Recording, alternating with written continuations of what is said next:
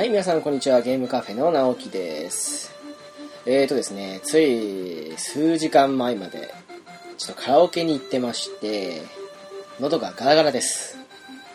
なので、今日は特にお聞き苦しいかと思いますが、お許しくださいませ。いや、あのー気づけばですね、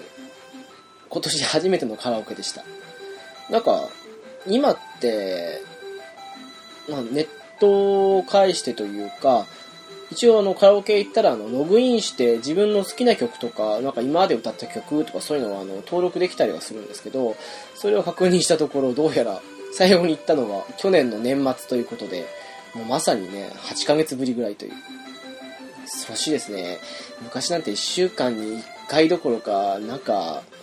うん、1週間3、4回ぐらい行ってた感じもするんですけど、うん、仕事で忙しいからなのか、もしくは年齢的な問題なのか分かりませんけども、まあ、久方ぶりに、ちょっと知り合いと一緒に行ってきたわけですけども。そんなね、あの、本日歌った曲とかっていうのもツイッター上に上げていますので、えっ、と、ちょうど本日ですね、3えーと7月の31日のツイッター見たら多分載ってるかと思いますので、なんか一応こんなの歌うんだなぐらいに見ていただければと思います。はい。というわけでね、今回あの、お便り会、6月の分ですね、を、ちょっと、いつものようにやっていこうと思いますので、よろしくお願いします。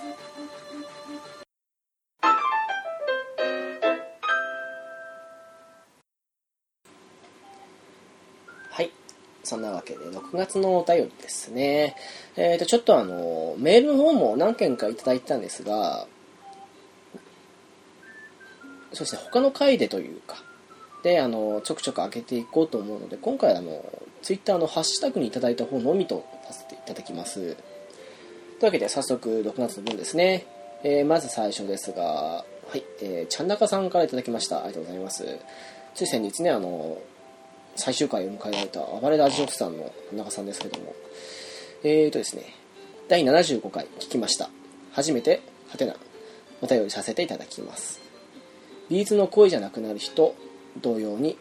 女性と再会する内容の曲といえば、アルバムグリーンのワープという曲。これまたいい意味で男のめめしさが歌詞に出ています。稲葉さんは前向きな男の詩と、えー、めめしさが漂う詩が特に印象に残ります。で、もう一つ田中さんですね。えーそのワープという曲ですが、ちょうど稲葉さんが再婚された頃に発表されたんです。前に付き合ってた女性に嫌いなわけないだろうと未練を示す、えー歌詞。稲葉さん、今歌っちゃって大丈夫？と思ってよく聞いていました。笑いということでした。ありがとうございます。そうですね、ちょうどあの、泣ける曲の回の時に私がビーズの恋じゃなくなる日というのを取り上げた時ですね。そうですね、ワープ自体は、パッと聞くと、なんか比較的明るめな感じの曲に聞こえると思うんですけど、歌詞を見てるとね、本当にあの、ちゃなかさんおっしゃるように、そうあの、ところどころにそのめめしさというか、もうサビの最後ですからね、まさにその嫌いなわけないだろうってなんて、いうのがあったりするので、うん。グリーン、何年前だろうな、もう15年ぐらい前ですかね、のアルバムなんですけど、結構ね、あの、ウルトラソウルとかもシングルで入ってたりとか、あと、シングル以外の曲でもね、あの、すごくいい曲が多かったんで、もし聞いたことない方いらっしゃったら、そうですね、ビーズ初めて聞くにしても、なんか普段シングルぐらいしか聴かないよって人からしても、すごい聴きやすいアルバムかなと思います。なので、もしよろしかったら、アルバムグリーン、そして田中さんおすすめのワープという曲も聴いてみてはいかがでしょうか。ありがとうございます。えー、お次ですね、えー、コロさんからいただきました。ありがとうございます。えー、2つ連続ですね。第 68&68.5 回、コンシューマーハードを振り返る回。えー僕はファミコンが最初のゲーム機でしたね。プレステ1が厳しい意見にさらされてて、個人的にはちょっと涙目。確かに、ハードは問題だらけだったけど、かっこ笑い。プレステにしかない斬新なゲームも多くて、僕は大好きなハードですよ、ということでした。そしてもう一つがですね、えー70回、音ゲー会、えー僕も結構音ゲーやってました。えーバストワンムーブシリーズとか、えーテクニックティクス、えーオス戦え応援団とか、リズム天国あたりは特に思い出があります。ちなみに話題に上がった熊歌は発売日に買いましたよ。かっこ笑いということでした。ありがとうございます。そうですね。ハード界の、まあ、プレステ1に関してはですね、私も、そしておそらく、一緒にやっていただいた、まあ、あの、ウラキングさん、そしてピチカートミルクさんもそうだと思うんですけど、すごく面白いソフトは多かったんですよね、やっぱり。うん。ただ、そうですね。それと別にというか、まあ、良くも悪くもね、あの、ソニーも自社ハードで出したのがあれ一発目でしたから、多分ね、うん。あの中でも語りましたけど、まあ、結果的に PS1 に関しては、ボロボロに 行ってしまったわけで。でもまあ、その過程を踏んだ上で、プレイステ4、今最新機ですけど、の方ではね、すごくあの満足してプレイしているので、まあ、家庭かなという ふうに思ってますね。まあ、なんでしょうね、愛ゆえの 悪口というか、そんな風に受け取っていただければなと思っております。で、音ゲー会ですね。ですね、コロさんも結構いろんなことを、いろんなのゲームの音ゲーを触れてるみたいで、すごいですね。うん。私なんかはもう全然あの、しばらく離れてて、してつい最近あの、ピチカートさんの影響であの、初音ミクを久しぶりにやってみようと思ってプレイしたところ結構悲惨な目に遭ってて、これしばらく練習必要だなってことで、時々やってます でもそうですね、なんかあの、また音ゲー界とか、して多分、ハード界に関してはまだね、あの、これからプレステ2に入ってからのとかあるので、もしその時にまあ、ツイッター上でも言ってたんですけど、コロさんもご一緒できたらなと思っておりますので、その際はよろしくお願いします。というわけで、ありがとうございました。えーと、次ですね。えー、ピスケさんから頂きました。ありがとうございます。えー、iOS 版のドラクエ7をやろうとしていたのだけれど、ポッドキャストをつい聞いてしまう罠。ただいま拝聴中。ということで、えー、ゲームカフェを拝聴中ということですね。ありがとうございます。そしてもう一つ、あ、もう二つですね。えー、ラジアータストーリーズではなく、ローグギャラクシーだったっていうのと、もう一つが、えー、ルドケン会拝聴これに出演したかったのは、自分だけじゃないはず。自分の好きなキャラは相良佐之助でしたね。あのやりたい放題のガキ大召喚がたまらなかったです。えー、相良想像も好きでしたので、余計に思いがありましたね。縁西のメガネも好きですが、ということでした。ありがとうございます。まず最初の方ですね。iOS 版のドラケイ7ですね。そうですね。私は iOS 版でドラクエは1個も買ってないんですけども、ちょっとフィスケさんにお聞きしたところ、結構やりやすいということで。なんかあの、うん、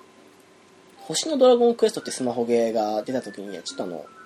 ちょっとドラゴンクエスト4イベントだったんですけど、その時にあの iOS 版の4が安くなってて、ちょっと買ってみようかなとかって思ったりもしたんですけど、ただあの、私 FF で何回かそのあの、iOS 版のゲームというか、まあ、スマホでのそういう従来のゲームをやるのに少し痛い目に遭ってるのでちょっとその辺もあって手が伸びなかったんですけどついねあのちょうど星ドラはあのドラクエ5なんでそれで安くなったら iOS 版の5手出してみようかなっていうふうに思いながら DS のあるけどどうしようかなとかっていうふうになってでもまあちょっと試しに買ってみようかなと思っておりますね。はい。で、ラジアタストーリーズではなく道具ギャラクシーだったっていうのは、これあの、ゲームその3と書かれた箱っていうので、えっ、ー、と、やったんですけど、それの時にあの、ピスケさんもね、あの、ゲスト出演されまして、その時にあの、私が取り上げたラジアタストーリーズを多分、道具ギャラクシーと勘違いされてたということで、なんとなく私もそんな感じだったんじゃないかなとは思いましたけど、レベル5でしたからね、道具ギャラクシーは。で、もう一つが、ルドケンカの話ですね。そうですね、布剣会はちょっとあの、裏キングさんがすごくお好きで、して私自身もル剣はすごく大好きで、そういう都合もあって、試しに2人で撮ってみませんかということで、そして、あの、一応その回の中でも言ってるんですけど、もし誰か、ぜひ武道剣やりたいっていうふうに、武道剣会、座談会でやりたいって方がいらっしゃったらっていうふうに言ってはいたので、もうちょっとしばらくゲームカフェはお休みするんですけど復帰後とかにねもうあのピスケさんも交えて座談会できたらなと思っております。全然ねあのルドケン会はあの触り程度で深くまで話せなかったのでまだまだ話し足りないとこありましたしね。はい。というわけでありがとうございました。お次は虹パパ生活さんからですね。ありがとうございます。えー6えー76回から78回拝聴。ルローニ研修は漫画中心でした。好きなのは佐之助かな。二重の極みをやっちゃいますよね。直樹さんのゲームその3はたまりませんね。ノスタルジーが詰まりまくってます。物持ちの悪い自分は羨ましい限りですということでした。ありがとうございます。そうですね。やっぱルドケンうん。私はあの私にしては珍しくっていうかアニメも好きです。ごく見てたんですけど。でもやっぱり原作ということもあって漫画が読み返すものが多かったですね。でやっぱりねあのですね。ピスケさんもそうですけどで私もあげたんですけどやっぱり佐之助は大人気ですね。虹パパさんも好きということでやっぱり二人の極みはできるできない理論に関係なくやっぱ真似しちゃいますよね。で、えーゲームその3という回ですけどね。まあたまたま私があの古いゲームを段ボールに詰めて持っていたから偶然できたようなもんでしたけどでも結構ねあのいろんな方々昔からのゲームを集めててしてコレクション的な感じで上げてる人もいらっしゃいますしねもう私はね全然あの大して持ってない方だと思いますもううんそれこそもうね何回もゲストに来ていただいたピチカートさんなんてどれだけ持ってるんだろうっていう感じがしますよね ちょっとお宝探しに行ってみたいぐらいですけどねというわけで、ニジパパさんありがとうございました。お次ですね、えー、ルノンのエルフさんからいただきました。ありがとうございます。ドラクエ座談会拝聴しました。自分は6から8は未プレイなのですが、7に興味を持ちました。自分の中では5が一番の名作です。しかし皆さん、ドラクエ愛が深い。とても軽快で聞きやすく、中だるみもない楽しい3時間ありがとうです。4コマ漫画などの関係コンテンツ会待ってます。ということでした。ありがとうございます。そうですね。えー、6から8未プレイ。で、ルローナエルフさんはあのドラクエ10プレイヤーということもあって、うーん、多分、見た目的な意味で言うなら、すんなり入れるのは8だと思いますし、で、7に関しては、あの、なんでしょうね、あの、ショートストーリーの連続というか、なんか、言ってしまえばドラクエ10の、まあ、うんと、クエストが少し長めになって各地にあるって感じなので、多分似たような感覚でできるんじゃないかなと。で、セブンのストーリーに関しては、そうですね、なかなかすごいというか、まあ、あれだけのものはなかなか作れないと思いますけど、そういう意味で言うなら、10よりストーリー的には優れてるなと思いますね、やっぱり。うん。で、一番の名作かと思うのは5ということで、これは私も同意見ですね。やっぱり5はダントツ、まあ、まあ3もかなり、うん、すごいと思うんですけども、ただ、うん、個人的には同様に5が一番かなと思いますね。で、まあ、ちょっとツイッター上でもやり取りさせていただいたんですけど、4コマ漫画、私も大好きで、ちょっとね、あの、一部、あの、ちょっと、セクシー系な4コマを書く某先生の話で盛り上がったりとかしたりして、はい。いつか、あの、そうですね、4コマ漫画を見ていた皆さんで、その中でゲストで来ていただける方がいらっしゃったら、ドラクエ4コマ会もぜひやってみたいなと思いますね。というわけで、ありがとうございました。で、お次ですね。はい。えー、ピチカートミルクさんからいただきました。2つ連続ですね。えー、78回拝聴ヤンガスは魔王系作成が面倒くさくなってしまって投げました。ナジアータストーリーズは玉木奈美を仲間にしたくて頑張りました。もう一つですね。えー、ビーナスブレイブスはもっともっと評価されていいゲームですよね。グラフィック、BGM、ストーリーと今でも高水準だと思います。前身のセブン、モールモースの騎兵隊はされましたか？ナレーションはピチカート5の野宮真紀さんです。それだけでも買いです。ということでした。ありがとうございます。そうですね。ヤンガス。まあそうなんですよね。なんかああいう、なんでしょうね。合成系というか、まあいわゆるモンスター、ドラ,、えー、とドラゴンクエストモンスターズ系というか、そういうのって、やっぱ最後の方ってあの魔王系のモンスターを作るのがだんだんだんだん面倒くさくなるんですよね。1個作るのに、まあ2つずつ配合したりとかって感じですけども、1つがとてつもなく苦労して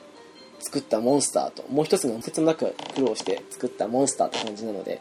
もう両方作るとなるともう面倒くさいって感じになってきますしね。うん。私もヤンガスどこまでやったかもう分かんなくなりましたね。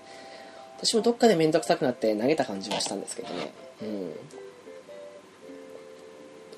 でラジアタストーリーズ。そう。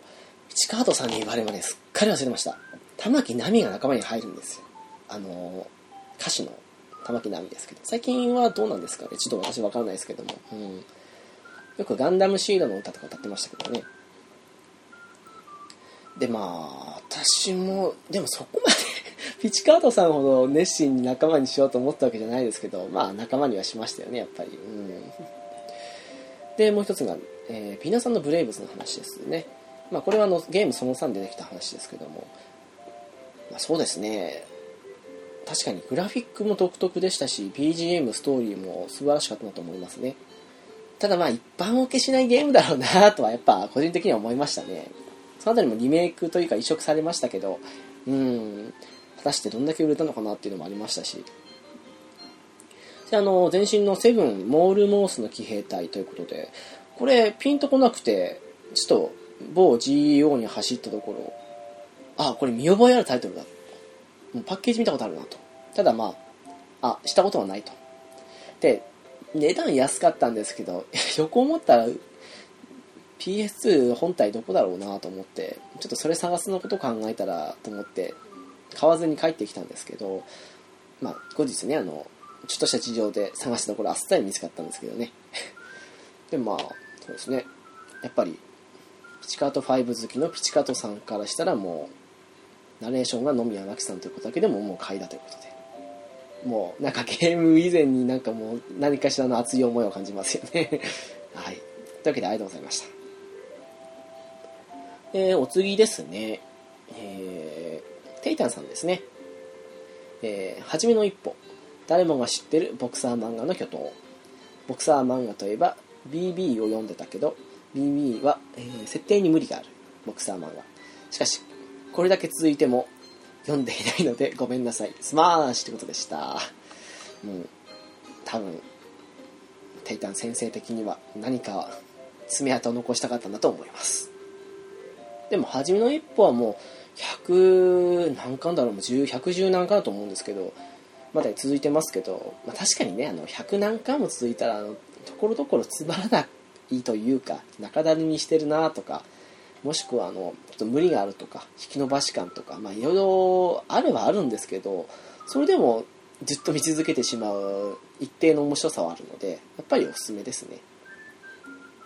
少なくともそうですね30、まあ、40巻ぐらいかなっていう。そこまでだったらもう普通に中だるみも何もせずに普通に読めると思うので、うん、もし他にもあの読んだことない方いらっしゃいましたら読んでみてはいかがでしょうか。それこそ私これはあのえっ、ー、と亡くなった祖父がちょっと旅のまあプレゼントまあお土産というか。なんで地方行ってそれ買ってきたのかわかんないですけどであの初めの一歩を買ってきてくれたんですよ。1巻から10何巻？20巻？っていう感じで買ってきてくれたんですけどそれがなかったら私いまだにこの初めの一歩ボクサー漫画を手に取ろうとしなかったかもしれないですね。ボクサー漫画嫌いじゃないんですけどなんか好んで手に取るタイプではないというか野球漫画やサッカー漫画と違って自分で進んで手に取るような感じでも当時なかったのでまあそんな会もあってねあの今となっては、まあ、ボクサー漫画のみならず他の格闘漫画とかまあ、それこそねあの、えっ、ー、ともう先に言っちゃいますけど次今回の次の回で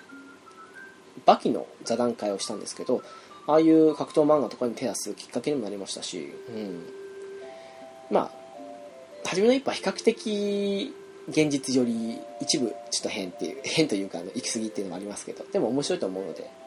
またの方はぜひ試し読みしてみてはどうでしょうかというわけでありがとうございましたえーと、次ですね。えー、虹パパ生活さんからいただきました。ありがとうございます。えー、80回拝聴いやー、勉強不足を痛感しますね。力不足でした。これは丸太で拳鍛えなきゃ。葉っぱ5枚取れるようにしなきゃ。ということでした。えーと、これは、虹パパさんがゲストでいらっしゃった回ですね。それこそ初めの一歩の話されてますね。そう。丸太をあのー、拳で打ちつけるっていう無茶ぶりであったり、でこの葉っぱ5枚っていうのはもう一巻の段階で出てきてるので、まあ、あの木に体当たりして落ちてきた葉っぱをジャブで5枚掴むっていう、まあ、そこからあの初めの一歩始まるんですけどっていう話のを、まあ、日パパさんされてるわけですけどもそういうのもあるのでちょっとあのテイタさんの話の続きじゃないですけどぜひ初めの一歩見てみてはいかがでしょうか。というわけでニジパパさんありがとうございました。そしてゲスト会員さんもありがとうございました。でお次は5さんですね、えー、2つ連続で来ております。69回拝聴。前々から気になっていたトゥームレイダー。聞くに面白そうなのでついゆっかり購入してしまいました。そしていつかあるかもしれないというラストオブアスも気になっていたので同時に購入してしまいました。笑いってことです。もう一つがですね、え73回拝聴。ゲームをやってて一番最初に受けた衝撃だったのはフロントミッションの主人公の彼女のたどる顛末ですかね。マジで？嘘だろ？とかなりショックを受けました。未だにトラウマですね。ということでした。まず最初の方ですね。えっ、ー、とトゥームレーダー会。を聞いていたらついつい買ってしまったとそしていつかあるかもしれないというアストーバース会も、まあ、その辺も気になったもので同時購入してしまったということですね。トゥームレーダーに関しては私もまだやってないですよね。ただ、そうですね、誤算と同じようにいつかやれたらなと思っております。で、ラストオブアース会はちょっとあの、そうですね、前々からあの、約束していたことだったり、少しあの、急に飛び込んできたことも含めて、ちょっと、時間作れなかったのもあって、ちょっとあの復帰後、でも今年中にはどうにか月ロボさんとスケジュール合わせて、ぜひ撮りたいなと思ってますので、お楽しみにしていただければなと思います。で、まあ、あの、トラウマ界のところで、まあ、お子さん的に一番衝撃、一番最初に衝撃衝撃を受けたのは、フロントミッションのところということで、まあ、これはあの、うーん、どうだろうな。フロントミッションされてない方意外といるのかな。これフロントミッションの1作目ですね。でまあ主人公ドイドのまあ婚約者ですね。のカレンですけど。まあ結構どころじゃないですね。あれかなり悲惨悲惨というかもう救いようがない話でしたね。まああのもしやったことないけどもでも別にネタバレ OK だよって方はあのカレンデバイスで検索したら大体わかると思います。私も当時スーパーファミコンでやりましたけど何でしょうね。あの当時ってもうフロントミッションもそうですしあとトラウマ界で話しましたけどファイアーエンブレムの生成の系譜とかもそうですけど結構さらっとやってくるんですよ。とんでもないトラウマ的なことを。まあ今も多いですけどね。ただ今と違って結構グラフィック的な部分で想像させるというかプレイヤー側の方に委ねる部分があってそこの中でそれだけのトラウマ的なことをしてくるっていうのはまた立ち悪いなと思いましたけども。まあどうでしょうね。あの時子供ながらにショックを受けてでもあれ多分もう少し上の多感な時期だったらもっとひどかっただろうなと思いますね。うん。そのわけでごさんありがとうございました。でお次ね6月分は最後ですね。えっ、ー、と、兄さんから頂きました。ありがとうございます。はじめの一歩会。最初は読んでたけど、マガジン読まなくなって、ご無沙汰ですわ。確か伊達に負けたあたりかな。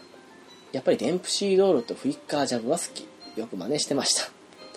周辺機器はジョイボールとかファミリーベーシックとかかなという話でした。ありがとうございます。そうですね。あの先ほど1巻から40巻ぐらいっていうふうに言ったんですけどその縦に負けるあたりっていうのがもう20何巻だろうな。20巻の前半の方なんですよ。でその後にその負けから克服して一歩が這い上がって勝つっていう風な流れまでが大体30巻ちょっとなんですけどだからあの兄さんまさに一番面白いところでちょうどよく手を止められたんじゃないかなっていうふうに思いますけどね。でデンプシー料理はフリッカジャンプが好きということで。確かにあの辺あのついつい真似しちゃうというか分かりますけどねやっぱり。なんでしょうね。なんかあの他のパンチと違ってその前に動作が含まれてるのもあって結構ねあの真似しちゃうところはありますよね。お気持ちよくわかります。で周辺機器の話はあのその初めの一歩会の後の方でちょっとしたあのね終わった後って感じの部分で周辺機器の話をしていたのでその辺のことだと思いますね。でまああの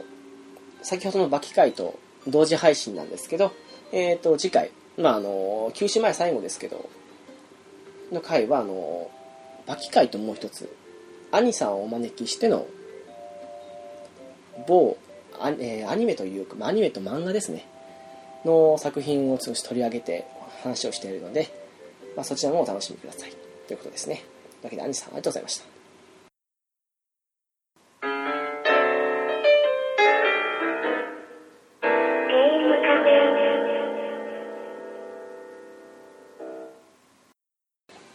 そんなわけで今回は少し短くなってしまいましたけども。そうですねあのお便り会もしばらくというかまあそうですね7月分と8月の最初の分ですかね。の方いつだろうなちょっとまだはっきりしないんですけど9月なのか10月になるのか分かんないですけどその辺にちょっと時間作ってできたらなと思いますので。なのでねあの夏に書いたものを秋とかっていう風になってしまって非常に申し訳ないんですけどもちょっと個人的な事情もありましてご容赦ください。そうですね。なんだかんだもう少し100回なんですよね。100回何やるっていうのを特にもう50回の時ほど何も決めてはいないんですけどまあそうですね。ちょうど年末になるのかどうかわかんないですけど、まあ、100回と関係なく、まあ、100回は普通に今回は記念せずというかその流れのままに終わらせようかなと思ってますけど年末年始まあちょっとまだわかんないで確定ではないんですけど時間を作れたらちょっとあのいつもは比較的あの知らない人向けにも分かるようにというかそんな感じでやってはいるんですけどちょっと深くもうリスナーさんもう知らないリスナーさんも置き去りぐらいの感じで深い話を何かテーマごとに決めてもうダラダラ話していくっていうのもありかなとかって。